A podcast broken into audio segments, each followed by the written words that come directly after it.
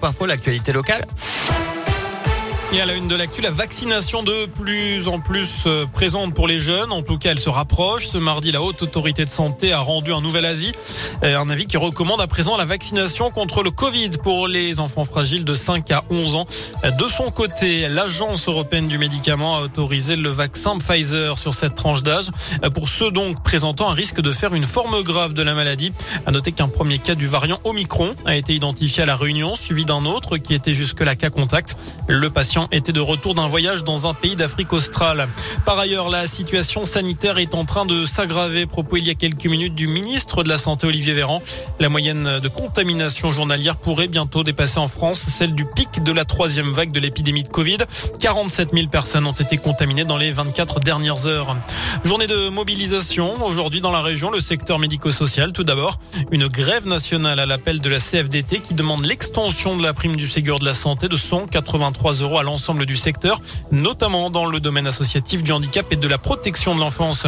À noter également la mobilisation du personnel du collège Gérard Philippe à Clermont. En grève ce mardi, il s'est rassemblé en fin de matinée devant le rectorat pour réclamer l'entrée de l'établissement en zone REP+, permettant d'avoir plus de moyens humains, notamment pour le maintien de certaines options. Enfin, autre mouvement, ce matin, devant la gare de Clermont, celui à l'appel de quatre syndicats de la SNCF. Ils ont déposé un préavis de grève générale jusqu'à demain matin. Ils s'opposent notamment à la réduction des effectifs et à la dégradation de la sécurité sur le réseau ferroviaire. Dans le reste de l'actu, la police qualifiait cette disparition d'inquiétante dans son appel à témoins. L'adolescent de 17 ans disparu dimanche soir à Clermont a été retrouvé 24 heures plus tard. Il était parti de chez lui uniquement vêtu d'un pyjama, sans téléphone ni argent.